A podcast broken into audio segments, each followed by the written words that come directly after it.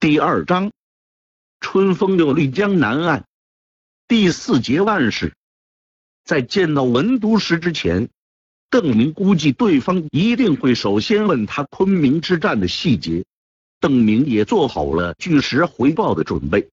不料等他坐定喝了口茶后，文安之率先说起的竟然是大昌的事。在邓明离开凤姐去成都后不久。他之前在大昌对元宗帝说过的一番话，才传到文安之耳中。之所以会这么晚才得知，乃是因为文安之对邓明的言行并没有刘体纯那么关心，不像后者那样派专人去仔细打听。文安之得到消息时，邓明已经离开凤姐去建昌了。这番言论让文安之心中颇有不满。觉得有必要和邓明好好谈一谈。后来建昌、东川的战事先后传来，文安之觉得邓明出生入死十分不易，就打算轻描淡写的责备几句算了，口气不要太重，免得伤到了这个英武的年轻藩王的向上之心。随后的昆明之战，邓明的功绩更是耀眼。文安之固然认为宗室子弟责备殉国的列皇无论如何都是极为不妥的，但他准备把口气放得更加平和些。文安之以为一提到这件事，邓明会立刻承认错误，那么也就到此为止了。不料邓明听完他的责备后，虽然点头附和，但明显露出一副言不由衷的样子。一看就知道邓明只是出于尊老的礼貌，才没有断然反驳。邓明，你有话就直说吧。文安之感觉叫这个年轻人先生实在有点别扭，就干脆叫他的名字，反正也不是小王爷的真名，对吧？我听说有句话说的是，人的过错也就像是日食，君子之过。有如日月之时，过也，人皆见之；更也，人皆仰之。文安之迅速替邓明说出了这个典故。正是，邓明点点头。就算君父偶有小过，身为臣子不肯直谏，反倒起兵倡乱，这不是乱贼是什么？文安之冷冷的反问道：“闯营。”西营都是百姓，他们怎么能见得到列皇？又怎么有机会向天子陈述呢？邓明小声嘀咕了一句。他看到文安之那么生气，就不想继续争执下去。但年轻气盛导致他明明下决心不争了，可还要添上这么一句：要是老夫，老夫就会去京城，在皇宫外哭。文安之耳朵不错，听到邓明最后的那句话后，就大声说道：“一直哭到君父改正。”邓明肚子里顿时有好几句话顶上来，但他鼓了鼓嘴，最后还是站起身称谢：“多谢都师教诲，后生小子受教了。”文安之看出邓明并没有服气，按文安之的想法，对方虽然是落难的藩王。但从小长大，身边总还会有几个太监卫士，那些人肯定是把他像神仙一样的捧着，使他不由自主觉得自己处处高人一等。现在能低头，已经是给文安之面子了。其实文安之并没有恶意，这个宗室子弟的横空出世，让文安之觉得似乎是太祖高皇帝显明了。如果邓明将来想登上大位，文安之也不会阻拦。他觉得十有八九自己根本不会有机会阻拦。以文安之的年龄，肯定是看不到那一天了。但文安之觉得，自古以来，天子不仅需要建功立业，也要展示仁德。为了拉拢军心而抨击殉国的先皇，算什么德清？岂不是要为千秋万世所不耻？就算有朝一日邓明真的武功卓著，也需要诸侯群臣推为共主，然后三依三让，就是这样，都未必能在史书上落下很好的名声，更不用提赤裸裸的收买人心。文安之叹了口气，天家宗室自古以来就含有好脾气，看来急切不得。他不再继续尝试说服邓明，而是问起了建昌、东川还有昆明一系列的战争经过。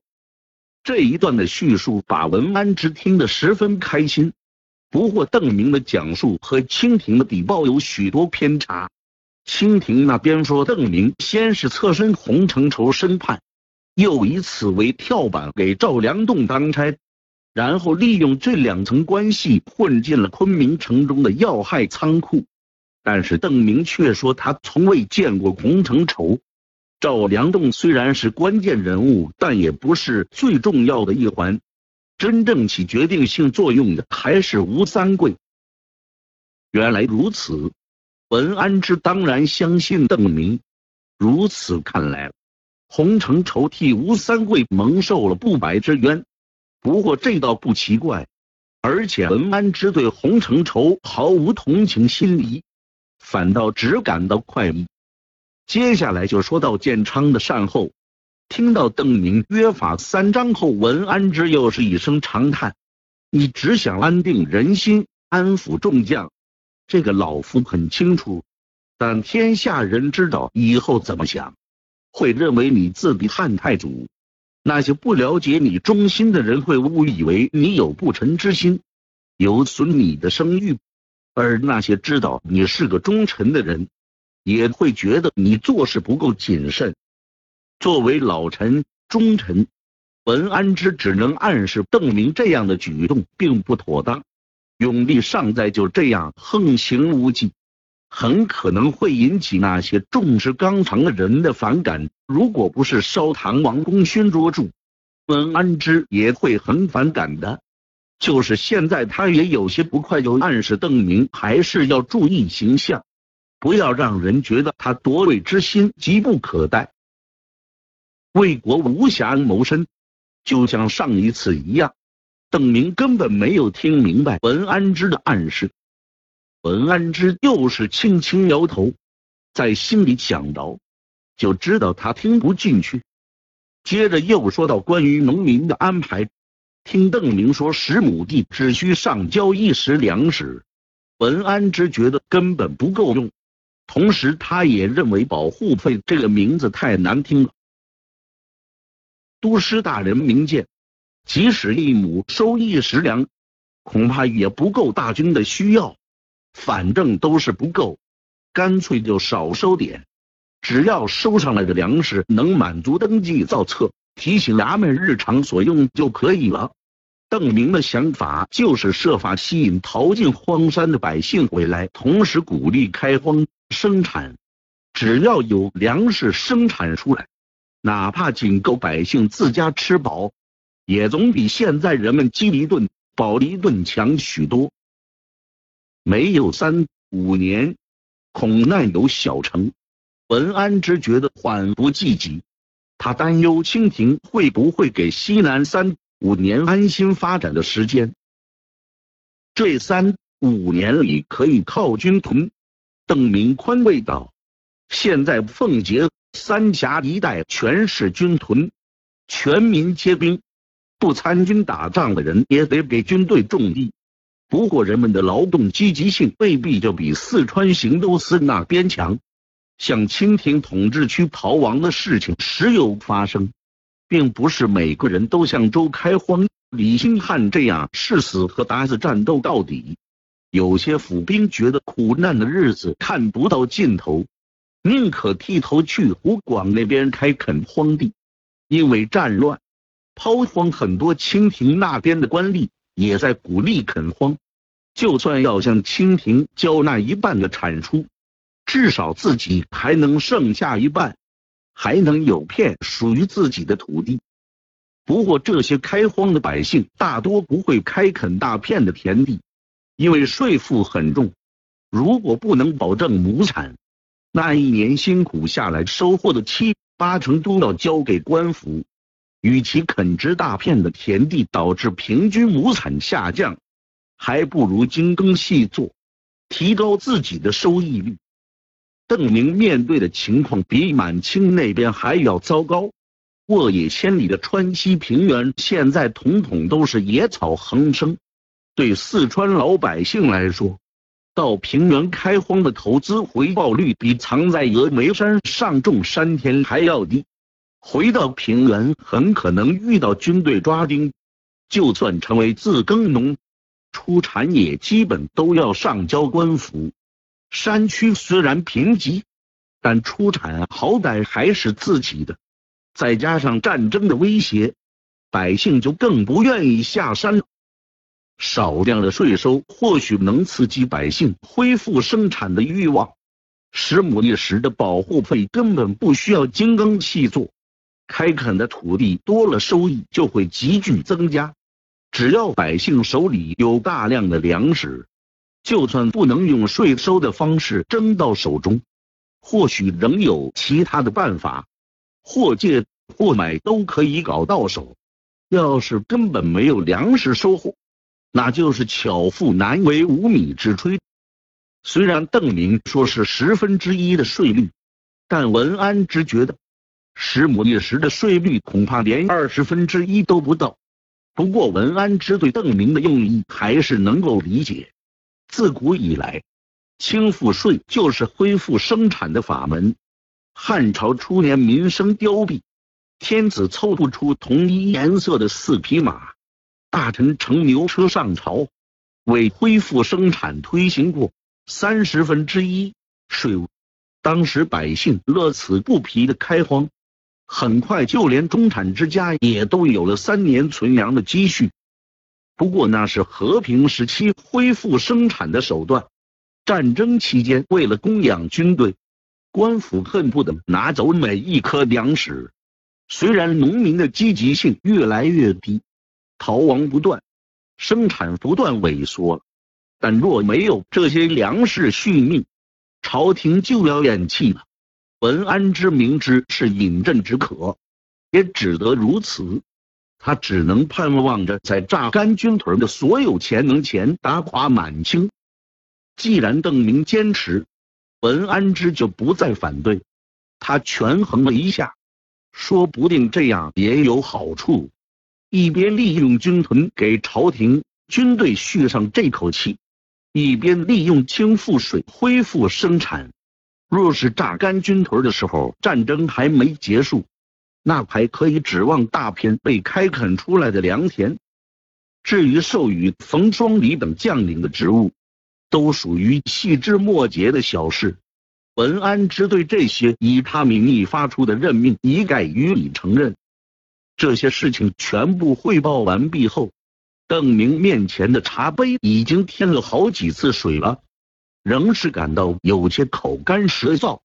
都师若是没有其他要事。我先告退了，先别走，老夫还有事。文安之告诉邓明，赵天霸已经从福建返回奉节了，也就比邓明一行早到几天。老夫已经通知了延平郡王，郡王希望你能去福建一趟，很想见见你。文安之一边说，一边观察着邓明的反应。李定国。郑成功都是有名的大英雄，邓明听说郑成功居然指名道姓的想见自己，第一反应当然是兴奋。兴奋过后，邓明心中有点奇怪，就问道：“延平郡王为何要见我？”见到邓明掩饰不住的兴奋之色后，文安之心中暗道：“果然不出老夫所料。”听到邓明的问话，文安之有一种。小的班门弄斧，还想在我面前装蒜的感觉。你打算去吗？文安之问道。他估计邓明肯定愿意去。果然，邓明反问道：“需要我什么时候动身？”文安之想了想，这倒不急。延平打算攻打南京，若是他顺利，或许到时候你去南京就可以了。若是他不顺，那等到尘埃落定再去福建也不迟。延平郡王要出兵江南，是吧？郑成功并没有对文安之隐瞒他和张黄岩的计划，相反，他还询问文安之有没有意愿带领奎东兵马沿江而下，与他在江西一带会师。看郑成功的口气，文安之觉得对方认为拿下江南不成问题。不过，文安之对郑成功和张黄岩的进攻并不是很看好，因为这两个人心中各有个小算盘，对永历朝廷的忠诚也有问题。之前李定国连败孔有德、倪堪的时候，张黄岩和郑成功对永历朝廷声势大振，并没有多么欢欣鼓舞，反倒有点末日将至、大难临头的模样。因此，文安之对此番他们出兵的意愿和决心有所怀疑。其次，这二人骚扰沿海的能力还可以，但有没有与清军内陆野战的实力也待考察。因此，虽然郑成功极力邀请，文安之也不打算贸然动员川军做进攻湖北、江西的准备。本来夔州的粮草就所剩无几。连打重庆的本事都没有。如果郑成功和张黄岩真能打下南京，到时候让他们提供些军粮，再动员也不迟。鼓舞，反倒有点末日将至、大难临头的模样。因此，文安之对此番他们出兵的意愿和决心有所怀疑。其次，这二人骚扰沿海的能力还可以。但有没有与清军内陆野战的实力也待考察。因此，虽然郑成功极力邀请，文安之也不打算贸然动员川军做进攻湖北、江西的准备。本来夔州的粮草就所剩无几，连打重庆的本事都没有。如果郑成功和张黄岩真能打下南京，到时候让他们提供些军粮，再动员也不迟。下个月他们大概就会出兵。郑成功告诉文安之，他的攻势大概会于五月发起。文安之将这个情报转告给邓明。延平虽然急切的想见到你，但老夫觉得你就算立刻出发去福建也来不及了。如果你愿意等，也可以先去，然后在厦门等。赵天霸比邓明早半个月回到奉节。如果邓明一直待在奉节没去云南，或许还来得及赶去福建碰碰运气。不过邓明并没有立刻做出决定。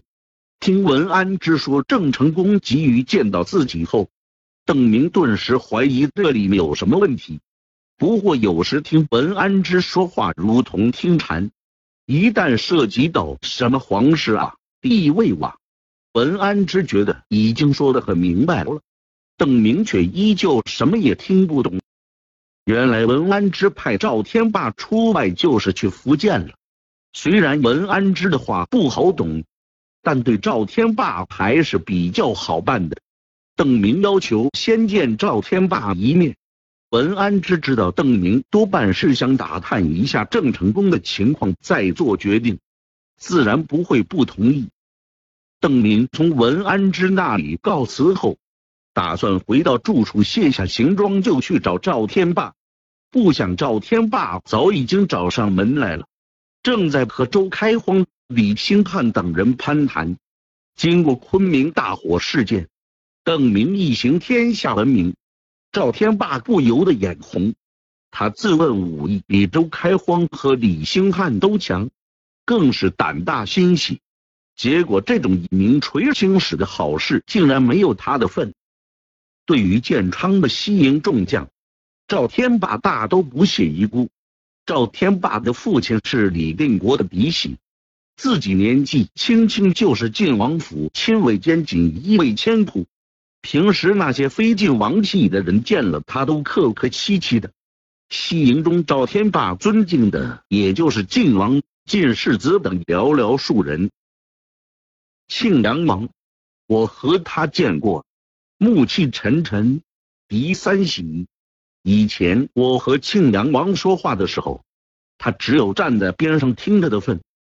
邓明白还没有走到门口，就听见赵天霸正在里面高声品评建昌的人物。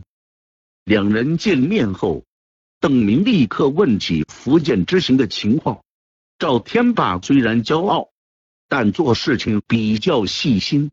见周围人多，就哼哼哈哈的支吾，想要以后再细说。